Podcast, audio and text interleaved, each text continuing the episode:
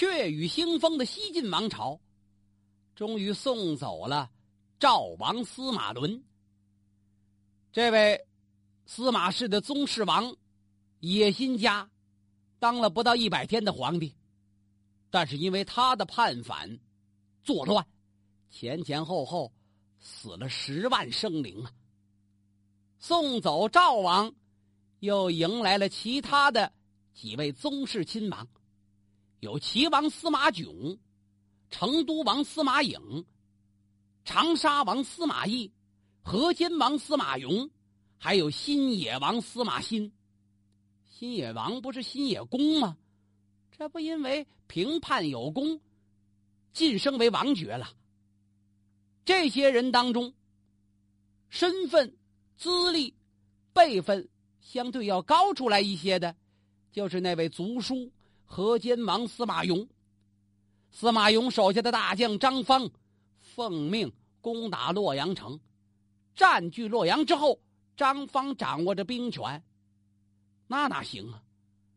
呃，你的主人都是远亲，这司马颙是司马懿的弟弟司马孚的孙子，那么现在的宗室里的嫡亲，那是司马懿的儿子司马昭传给司马炎。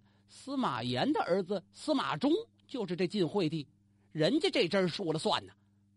论功行赏，亲王之中功劳最大的，应该是齐王司马囧跟成都王司马颖。咱们前文书说过，成都王司马颖是当今天子晋惠帝司马衷的十六弟，长沙王司马懿是六弟。但是因为起兵响应最早的是这成都王，齐王司马囧，那是当今天子的叔伯兄弟，他们俩功劳最大。晋惠帝下旨，重赏这几位宗室王，封齐王司马囧为大司马加九锡。这九锡那是极高的荣誉。成都王司马颖做大将军，也加九锡。河间王司马颙晋升为太尉，新野王由新野公晋升为王爵，那也是极其荣耀啊。长沙王司马懿曾经受过别人的牵连，做过长山王，现在也是爵位恢复如初。加九锡的就两个人，一个齐王司马囧，一个成都王司马颖。公元三百零一年六月，晋惠帝。改元永宁，改改这年号吧。永宁大概是期盼永远安宁之意呀。打的太乱了，但是安宁的生活离着他们还远着呢。就在齐王司马囧跟成都王司马颖重新划分权力的时候，他们的谋士都在给他们出谋划策呢。齐王司马囧的谋士，处处想在前面。齐王千岁，您可不能让成都王司马颖跟您共同执政啊！这成都王本是当今天子的十六弟，此次灭赵王伦，他是有功，可是跟您怎么比呀？您是头一个发起扑灭赵王伦的宗室之亲呐！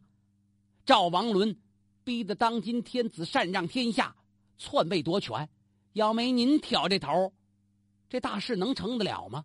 这还两说呢。功劳最大是您，执政也应该是您一个人的。不过天子已经让成都王跟您共同执掌朝纲了，您可得留个心眼儿。我的齐王千岁，这成都王司马颖虽然年纪轻轻，但是。他野心可不小。他会不会日后跟您争夺权柄，加害于您？要论起来，这谋士犹豫犹豫。论起来，人家是哥们亲弟兄，您可是叔伯兄弟，您就差着远点了。司马囧瞪着这双圆眼珠，琢磨了琢磨，嗯，我琢磨着这成都王。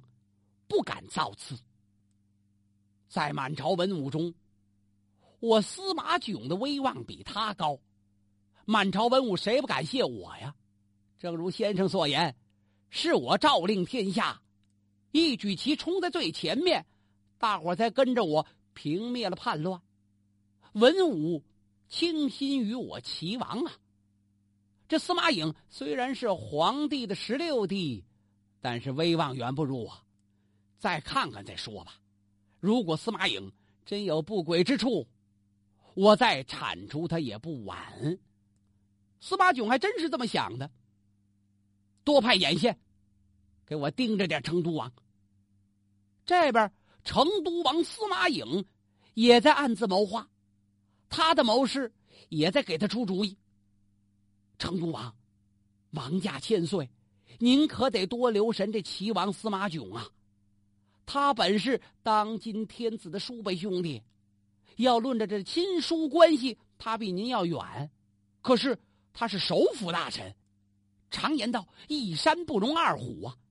您跟齐王将来难免发生争执，到那会儿。鹿死谁手，这还两说呢。现在满朝文武倾心于齐王，您得防范一下，要不然跟他据理力争。您是当今陛下的亲兄弟，您得说了算；要不然，您不如退避三舍。司马颖一听，退避三舍怎么讲啊？您呐，不是被天子赐给九锡了吗？作为大将军，虽说官高爵显，但是满朝文武未准都站在您这一边。要想收买文武心，收买天下人心，您来个以退为进。现在马上上表，向当今天子请求辞去九锡。您来点高姿态，表示谦虚，不配这九锡，这太尊贵了。二一个，您借口母病回到您的治所邺城，您还回那儿当成都王去？您看看，自打这齐王说了算之后，那些宗室王们都被他打发回原籍了。河间王司马永也回去了，新野王司马欣也走了，长沙王司马懿也带兵返回。朝中宗室亲王就剩你们两个人。与其等他下令赶您走，倒不如您自己退，让他一来放心，不加提防；二来您可在夜地遥控洛阳，没了九锡的封号，您还是大将军呢。您看这主意怎么样？司马颖一想，好啊，我倒不如来一个以退为进，就按先生说的办，转天。给天子晋惠帝上表，坚持九锡呀。这九锡是九种高贵的礼仪赏赐啊，那得有身份、有功勋，才能加赐九锡呢。出门坐什么车、打什么伞呢，都有讲究。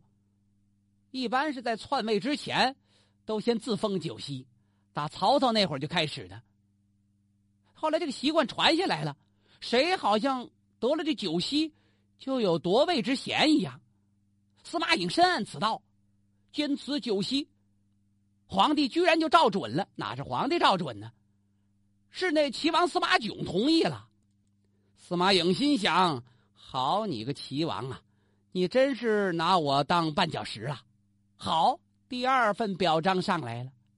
老母在邺城病重，我得回家侍奉母亲。你看，封建年月对这个孝推崇备至啊，孝治天下呀，这是多好的、多光明的理由啊！司马囧这回有点犹豫了。这成都王司马颖葫芦里卖的什么药啊？一会儿辞九锡，一会儿要回原籍，我可没让你走，你自己走，他干嘛呀？这表彰还没等他做出反应呢，有人来报。齐王千岁，成都王带着人马已经离开洛阳了，啊！司马囧一听，真走啊！啊啊！传我的命令，赶紧追！司马囧带着人马就追出洛阳了，在半道上追上了成都王，吁，一带马匹，哎呀，成都王，你这是何意呀？朝中离不开你这大将军呐！天子委以重任，你何以上表请辞啊？再看这成都王司马颖，眼都肿了。一听这番话，是翻身下马，扑倒在地呀！齐王，老母病重，我怎忍心弃而不顾啊？那是我亲娘啊！可朝中怎么办？我娘病得好重啊！甭管怎么问，一提朝廷政事。这司马颖是概不回答，不接下茬。他只要一张嘴，张嘴母亲，闭嘴娘亲。就拿这母病当了天下第一大事啊！哭的凄凄切切，哭的这齐王司马囧眼圈都红了。当儿子当到这份儿，那简直是感天动地了。好吧，既然你我都是兄弟，我能明白你心中的苦痛。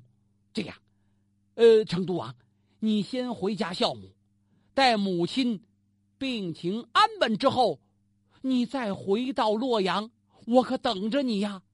多谢齐王。司马勇跟司马囧这两位野心家洒泪而别。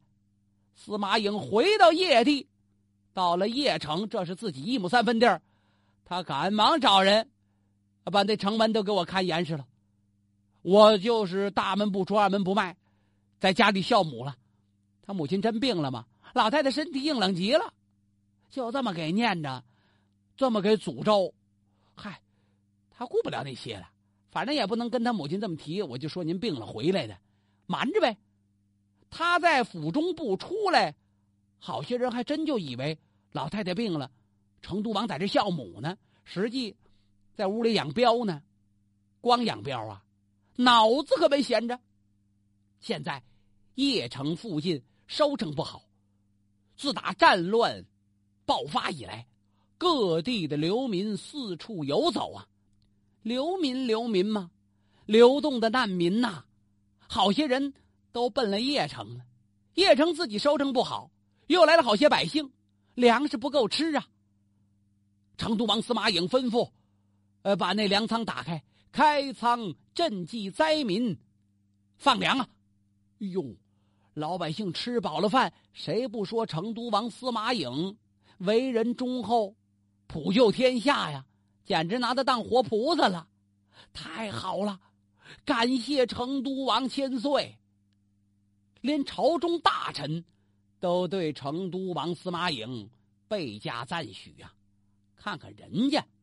你们司马家的宗室王们要都像成都王一样，哥们儿们、爷们们还能打得起来吗？人家都加了酒席，不要封了大将军，辞朝，全算是荣誉之物吧。回到家中孝母，赈济灾民，这是心怀天下，向着他哥哥呀。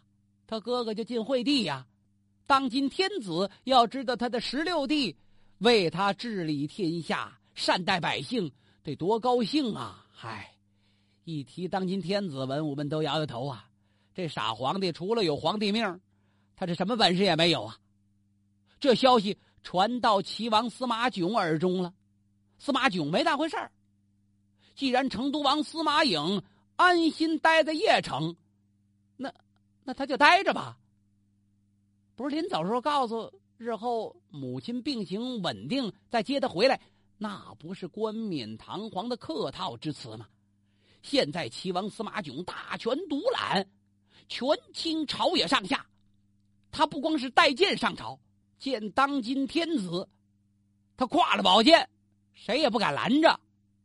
赶到后来，齐王司马囧连上朝都懒得慌了。正好这晋惠帝也不想升朝问事，够吃够喝够玩就得了，老坐那儿老半天干嘛呀？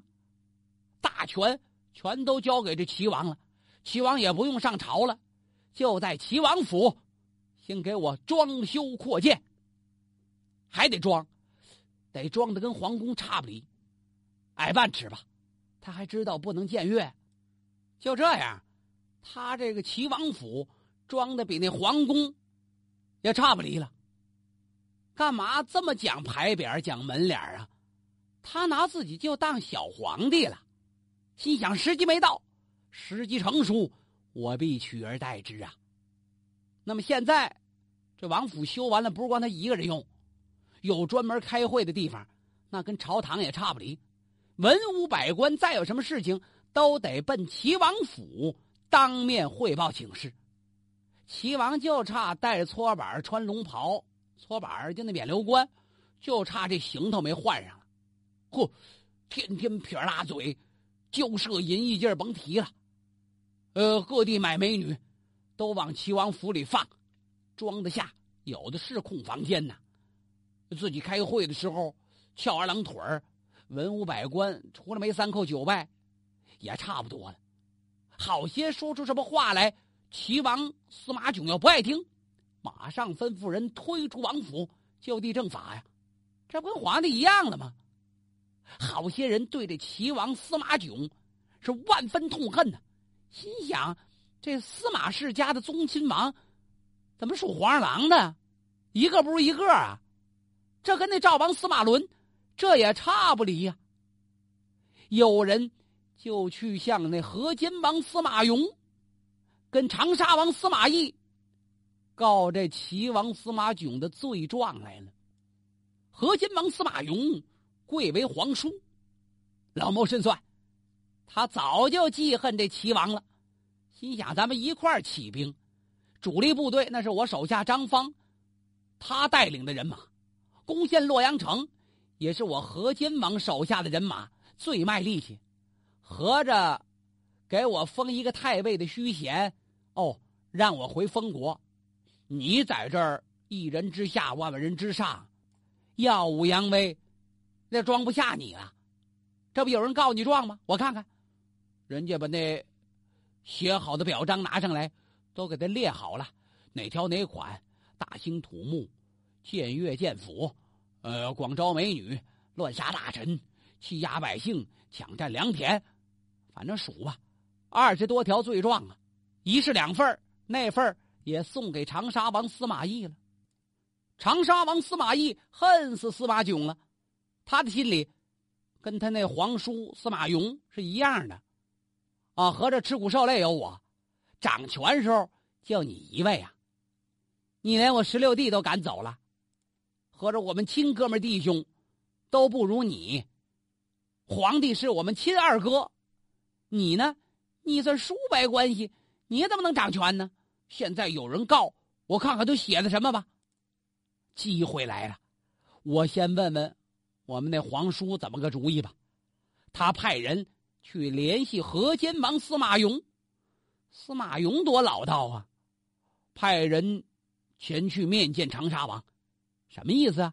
你跟当今天子是亲兄弟，你们是一个爹的。你是十六弟，论着比我近。我作为王叔，永远忠于陛下，所以你一切行动。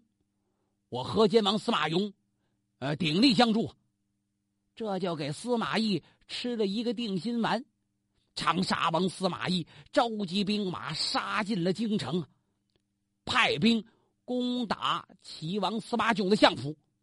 与此同时，早给晋惠帝上了一份表彰，可惜晋惠帝没看着。这表彰在谁手里呀？在齐王司马囧府中呢。司马囧听说。长沙王跟河间王两个人联手，又要造反，本身火就攻着呢。一看这表彰，气得肺都炸了。这表彰告诉当今天子齐王司马囧所犯的罪条啊，他沉湎酒色，不恤百姓，树立私党，排斥忠良，操纵王爵，贿赂公行，不守臣节，妄想篡位。啊呸！把这本章撕了个粉碎呀！我想篡位，你没想吗？你们爷们怎么想？我不知道吗？来，打，那就打吧！调集人马，这个说这个造反，那个说那要篡权，好嘛！洛阳城里又开了锅了，大战三天三夜，未分胜负。长沙王司马懿这着急呀，心想：“叔叔哎，我要不叫您爹得了。您说支援我，您这人呢？”正在他忧心的时候，河间王司马勇派的大将张方又出现了。张方带人马进洛阳城，这是生力军呐！一有后援，司马懿手下的这些兵丁儿郎们就算给了精气神了。这张方最大特点就是好杀人，有人管他起外号叫“屠夫”吗？这屠夫张方上一次进洛阳的时候就没杀痛快了，为什么？当时这几位王爷都拦着他，你得手下留情。没多久，这权力不就交给齐王司马囧了吗？现在可顾不了这些了。别人我不敢杀，只要是跟齐王沾点边的，我一个都不留啊！杀的洛阳城里血能飘出啊！齐王司马囧的相府，除了齐王一个人留了条命，其余的没活物了，连那狗都给杀了。晋惠帝不知道到底谁造反。反正谁势力强，他就听谁的。最后，长沙王司马懿抓着齐王司马囧，就来到了晋惠帝的面前。文武百官在朝堂上都在这看着呢。事礼已毕，拿出表彰，不是撕了吗？嗨，一试好几份呢。当着文武的面他给高声朗读了一遍，请晋惠帝裁夺。这位白痴皇帝琢磨了琢磨。他倒不傻，心想：今儿个他要篡位，后个你要篡位，谁有理我也说不清。呃，要不我看在齐王曾经帮着朕灭过赵王司马伦的份上，留他一条活命，废去王爵，贬为庶民，怎么样啊？长沙王司马懿一听什么？啊，留他一条命。那哪行啊！心中暗想：他要活着，我就悬了。扑通跪倒在地，陛下，万万不可心慈手软。陛下仁爱天下，臣等无不敬佩。但是这齐王司马囧，罪恶滔天，意欲谋反。他纵然是亲王，陛下也不能容情啊！晋惠帝没主意了，那要不？刚说一半，长沙王司马懿站起身来，吩咐手下把这司马囧推出去砍了。陛下，这齐王司马囧还在那喊呢：“陛下金口玉言，留我一命。”长沙王司马懿提了司马囧的脖领子，连拖带拽，就把他拽到了金殿外边。手下武士一拥而上，摁住了司马囧。长沙王摁崩簧，拽佩剑，噌！拔剑在手啊，司马囧，我让你专权！一剑就给扎了一个透心凉，跟着命人砍下首级，一灭齐王司马囧三族。这西晋王朝的大权又该交给谁了呢？